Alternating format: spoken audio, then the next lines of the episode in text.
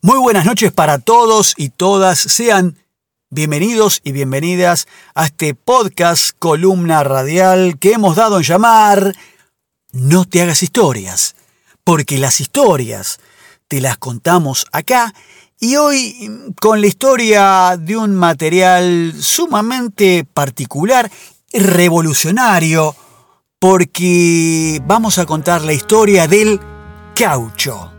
Sí, que suele ser contada desde la perspectiva de aquel joven inventor norteamericano, que a pesar de sus deudas financieras y los sucesivos fracasos, persistió e insistió hasta descubrir la llamada vulcanización del caucho, que luego serviría para desarrollar los famosos neumáticos.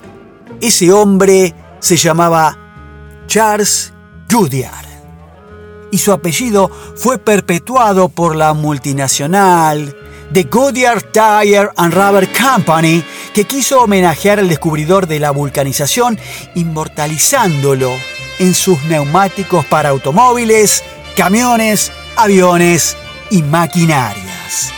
Pero antes, mucho antes de Goodyear, el caucho ya era conocido por los nativos de este lado del mundo, sí, porque estamos hablando de Sudamérica.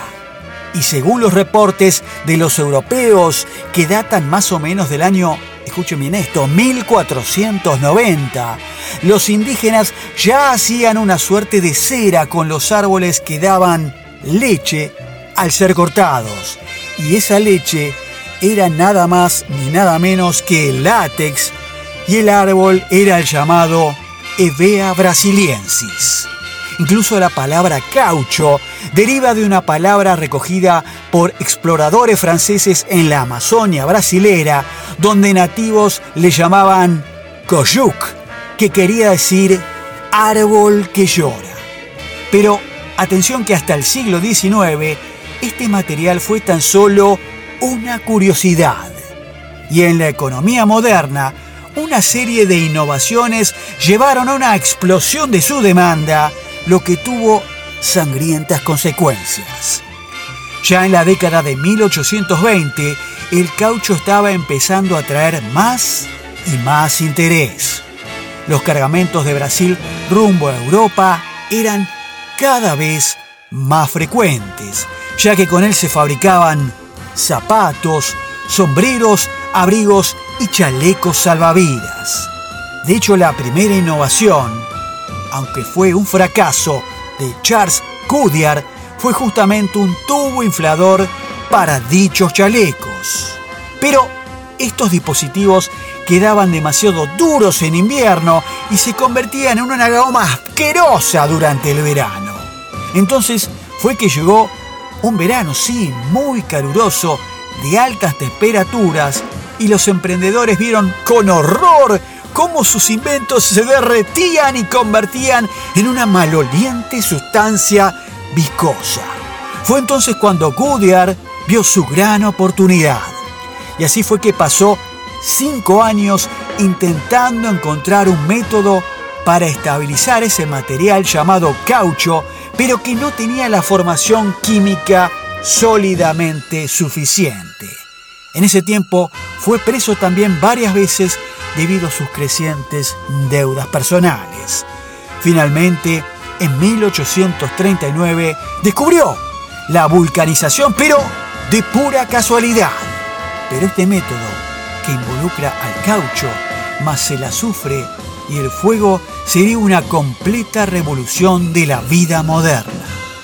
Pero para eso faltaba un invento más, que llegó de la mano del escocés John Boyd Dunlop o Dunlop en español a fines de los años o la década de 1880, como fue ahora sí el neumático propiamente inventado. Además de servir para hacer llantas de bicicletas y de autos, el caucho pasó a ser un material indispensable en cintas de transporte para automatizar el trabajo en las fábricas. Por sus propiedades como aislante eléctrico, también se empezó a usar para recubrir cables, entre otras tantas aplicaciones prácticas. Y la demanda por este material era tan grande y tan importante que las potencias europeas se adentraron en una búsqueda desenfrenada a lo largo de todo el mundo. Una de sus medidas fue deforestar grandes extensiones de Asia para plantar el árbol Hevea brasiliensis, pero como estos demoraban mucho en crecer y había otras plantas que generaban también látex en distintas cantidades, fueron por ellas. Justo cuando el caucho se había vuelto una materia prima indispensable para Occidente, el suministro más grande fue encontrado en el continente negro. Sí, en el África, más puntualmente en lo que hoy es la República Democrática del Congo. Pero, ¿cómo sería posible obtener ese caucho en la mayor cantidad y en el menor tiempo posible? Bueno, ante la ausencia de escrúpulos, la respuesta fue dolorosamente simple. El método era que había que enviar hombres armados a esos pueblos, secuestrar a sus mujeres y a sus niños, y si los hombres no volvían con la suficiente cantidad del caucho cosechado, por así decirlo, bueno, le cortaban una mano a su familiar o peor aún, se lo mataban. A la cabeza de este violento plan estaba uno de los monarcas más infames de la historia, el rey Leopoldo II de Bélgica. Oficialmente el territorio se llamaba entonces Estado Libre del Congo, pero su forma de gobierno ni siquiera calificaba como para ser una colonia. Era el feudo personal del rey. El Estado libre del Congo fue presentado al mundo como un modelo de libertad y prosperidad.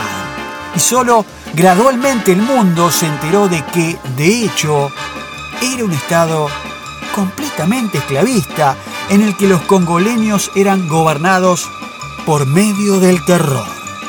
Mientras el rey Leopoldo cosechaba las riquezas de las enormes reservas de cobre, marfil y caucho en el Congo, los pobres congoleños se veían obligados a trabajar para evitar sádicos castigos, desde latigazos y agresiones sexuales y hasta robo de sus poblados y exterminación de aldeas enteras.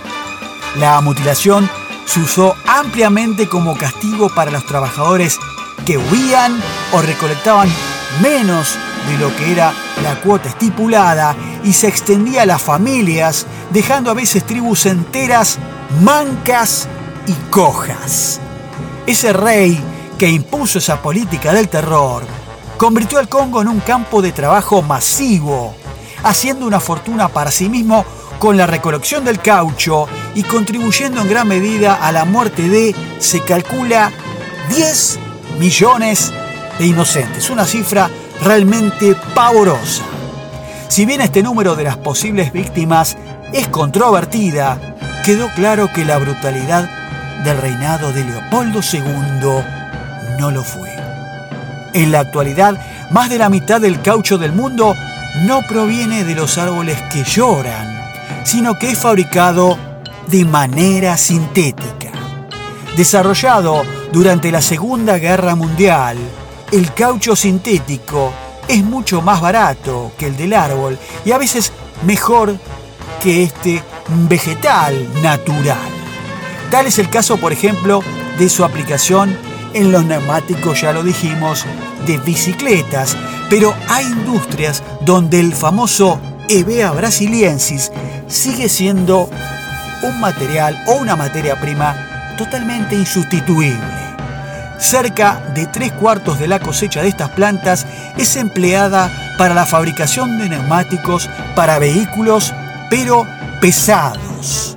En la medida en que se precisan más autos, camiones y aviones, también se precisa más caucho, obviamente, y esto no llega sin nuevas controversias.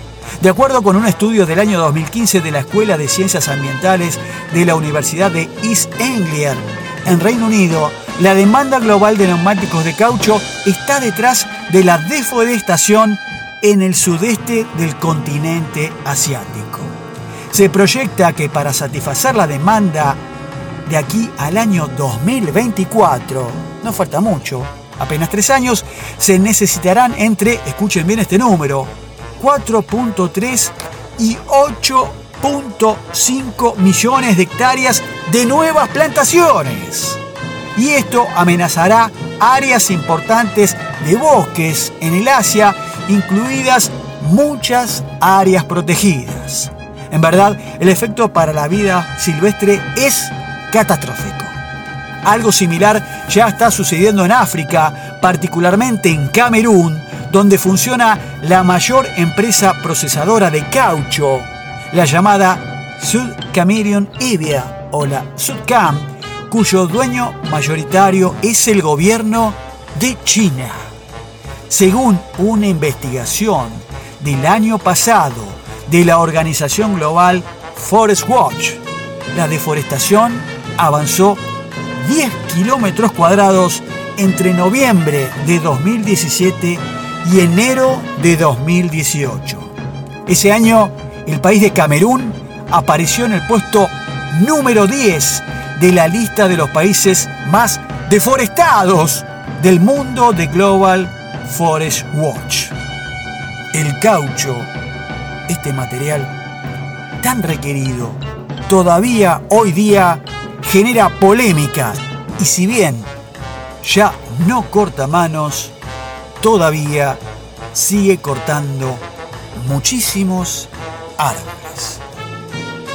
Y bien amigos, amigas, hemos llegado al final de esta columna de hoy de Noticias Historias, siempre los martes a las 20, aquí en nuestro programa Nada es casual, tropezón de radio, emitido siempre en la frecuencia de la FM Freeway, la 90.7, la radio independiente del oeste del conurbano, en la ciudad de Ramos Mejía, partido de La Matanza, provincia de Buenos Aires, República Argentina. Esto siempre para que se ubiquen nuestros amigos que nos escuchan desde redes sociales, desde Google Podcast o Spotify en otras partes del mundo, que vaya si los hay y muchos. Nos estaremos escuchando entonces la próxima semana con una nueva entrega de Noticias Historias para contar estas cuestiones a veces que no son muy difundidas, a decir honestamente, en radio. Un abrazo para todos. Chao.